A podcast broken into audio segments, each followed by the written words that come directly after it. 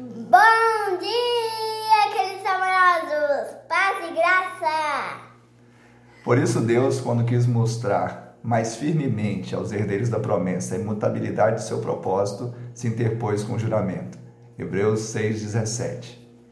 Essa sessão fala do progresso da fé, e esta é a base para nós continuarmos crescendo em Cristo.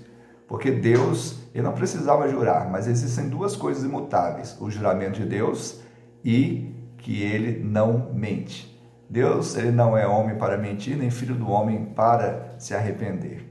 Na verdade, a promessa não foi dada simplesmente aos patriarcas, mas nós hoje enxertados na mesma herança por Cristo Jesus. Que nós possamos correr essa carreira, que nós continuemos crescendo na fé e agradando o coração do Senhor, porque sem fé é impossível agradá-lo. Que Deus te abençoe te dê um dia de bênção e vitória, em nome de Jesus.